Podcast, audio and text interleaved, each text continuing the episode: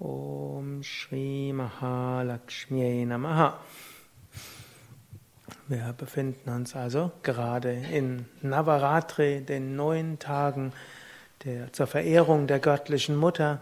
Eine ganz besonders spirituelle Zeit, eine besonders heilige Zeit, die meistens auch dieses Jahr mit den heiligen Festen der äh, jüdischen äh, Religion zusammenfällt. Am Donnerstag, als auch Navaratri begonnen hatte, war auch Rosh Hashanah und äh, mit Abschluss von Navaratri ist dann auch Yom Kippur. Und so ist das ein Fest, was eine besondere Bedeutung hat. Es beginnt am Neumond nach der Tag-Nacht-Gleiche im September, manchmal auch im Oktober. Und so ist halt eine besondere Kraft und Energie dahinter. Das Fest, es sind eigentlich zehn Tage, erstmal dreimal drei Tage, noch der zehnte Tag. Ja, das drei Tage, wo besonders Durga und Kali verehrt werden, dann drei Tage, wo Lakshmi besonders verehrt wird, dann drei Tage Saraswati und der zehnte Tag ist dann Vijaya Dashami, der Tag des Sieges. Die ersten drei Tage, gut, die sind schon hinter uns. Ne? Drei Tage Verehrung von Durga und Kali.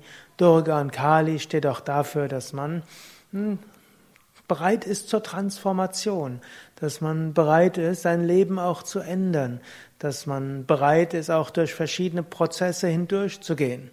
Und manchmal, wenn man in einen Yoga-Ashram kommt, wie viele von euch sind gestern hierher gekommen, dann geht man auch durch so einiges durch. Oft wirkt am Anfang Durga und Kali.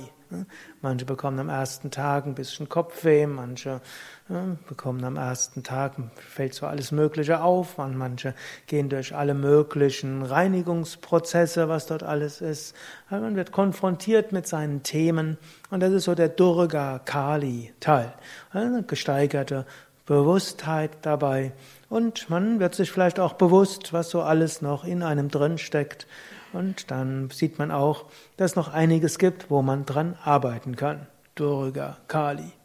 Gut, und dann folgt der zweite Teil, das ist dann Lakshmi. Und Lakshmi steht für Ansammeln von positiven Eigenschaften, steht dafür, mehr Energie zu bekommen. Kommt da, steht dafür, dass man neue Energie und Kraft bekommt, steht dafür, dass man seine Fähigkeiten entfaltet. Aber nicht einfach, um sie immer mehr zu entfalten und immer größer zu werden, bis man irgendwann vielleicht platzt, sondern um etwas zu bekommen, was man weitergeben kann. So viele Fähigkeiten sind in einem drin, die entfaltet werden wollen. So viel Energie ist im äußeren Inneren, die man irgendwo in sich erwecken kann die man nachher weitergeben kann. Uneigennütziges Dienen ist auch das Lakshmi-Prinzip. Aber um uneigennützig dienen zu können, muss man auch erst etwas haben, das man weitergeben kann. Und so dient ein Ashram-Aufenthalt auch dazu, dass man Kraft sammelt, positive Eigenschaften sammelt, Energie sammelt. Und die kann man danach weitergeben. Und egal, ob er jetzt schon einig, ein paar Tage, Wochen, Monate, Jahrzehnte, gut, man kann nur maximal etwas über zwei Jahrzehnte bei Yoga Vidya sein. Ich glaube, Rukmini war schon 15 Jahre mit Yoga Vidya verbunden und jetzt im Ashram hm, erst neun Jahre oder so ähnlich. Hm, zehn Jahre, zehn Jahre. Gut, also egal wie, es gilt immer wieder durch diese Prozesse hindurchzugehen. Immer wieder kommt Durga und Kali. Immer wieder gilt es, sich neu aufzuladen, neue Fähigkeiten zu entwickeln, neue Energie, neue Kraft, die dann weiterzugeben und so weiter. Dafür steht Lakshmi. Und viele, die im Ashram sind, hm, und vielleicht da gekommen sind, braucht vielleicht zwei, drei Tage, bis man diesen Lakshmi-Aspekt reinrutscht, obgleich eigentlich jetzt schon Lakshmi-Aspekt wäre. Aber manchmal kommt es auch relativ zügig. Diese Freude, die man dabei spürt, diese Liebe, die man spürt, die Berührtheit, die man spürt, irgendwo das Pulsieren von Prana überall und irgendwo das Herz, das manchmal überquillt vor Freude. Hm?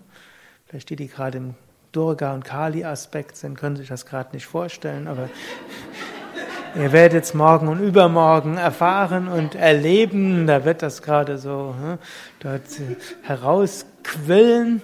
Und diese Kraft, die ihr dann habt, könnt ihr dann danach in den Alltag hineinbringen. Gut, und dann kommt der dritte Aspekt. Das ist der Saraswati-Aspekt. Saraswati ist die Weisheit. Saraswati ist die Inspiration und die Intuition. Saraswati ist die höhere Erkenntnis. Und es heißt so schön, Saraswati, die ist dann auch dauerhaft und stark. So ähnlich wie ihr hier seht, Saraswati sitzt auf einem Baumstumpf. Gut, vielleicht klingt nicht ganz so inspirierend, da war mal ein Baum und dann, meistens sitzt sie eher auf, sogar auf einem Stein. Das heißt Festigkeit. Hm? Währenddessen Durga, die reitet auf einem Tiger und das ist eine eher unbeständige Sache. Und hm, Lakshmi, die steht auf einem Lotus, auf einem großen See und auch das ist eher etwas unbeständig. Hm? Reinigungsprozesse kommen und gehen, Power kommt und geht, Energien kommen und gehen. Aber die Weisheit, die bleibt letztlich dauerhaft. Man wird jetzt nicht sagen, jemand ist ein weiser Mensch, der heute einsichtig ist und morgen Dummheiten macht und übermorgen alles vergessen hat und in vier Tage wieder kluge Reden schwingt und das Ganze am nächsten Tag vergisst. Saraswati ist die Weisheit. Gut, sie ist auch die Künste, sie ist auch die Wissenschaft, aber sie ist auch die, steht für Zugang zu einem höheren Wissen. Und wenn man das mal erfahren hat, es gibt eine göttliche Wirklichkeit. Und diese Göttlichkeit ist diese, ist die Essenz meines Wesens. Und dieses Göttliche ist in jedem Menschen enthalten. Es ist erfahrbar und es ist spürbar. Wenn diese Erkenntnis da ist und tief ist, dann kann einen wenig erschüttern. Und selbst wenn es einen äußerlich erschüttert, im Inneren ist diese Gewissheit da. Und dafür steht dann auch Saraswati. Und einige Erfahrungen, Erkenntnisse werdet ihr auch in dieser Woche machen, die euch Zugang geben zu einer tieferen Weisheit, die dann auch bleiben kann. Der letzte Aspekt, und dafür steht Vijaya Dashami, Vijaya Dashami ist der zehnte Tag des Sieges, der steht für Nirvikalpa Samadhi, für die Erleuchtung.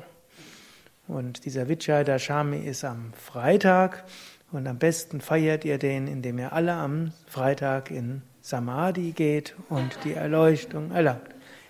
Sollte das doch nicht gelingen an diesem Freitag, hm, könnt ihr euch mindestens dann vornehmen, ab dort hm, wirklich besonders regelmäßig in den spirituellen Praktiken zu sein und wirklich dann sagen, ja, ich möchte diese Erleuchtung, diese Selbstverwirklichung, Gottverwirklichung, ewige Freiheit erfahren. Und dazu bin ich bereit, auch einiges zu tun. Also nochmal die vier Phasen, Durga, Kali, durchgehen durch Reinigungserfahrung, Prozesse und so weiter, bereit sein, an sich zu arbeiten, bereit zu sein, auch sich zu ändern in Gewohnheiten und allem Möglichen. Lakshmi, die Entfaltung von Energie und von Fähigkeiten, Talenten, letztlich auch lernen, um einiges mehr zu bekommen, was man anschließend geben kann.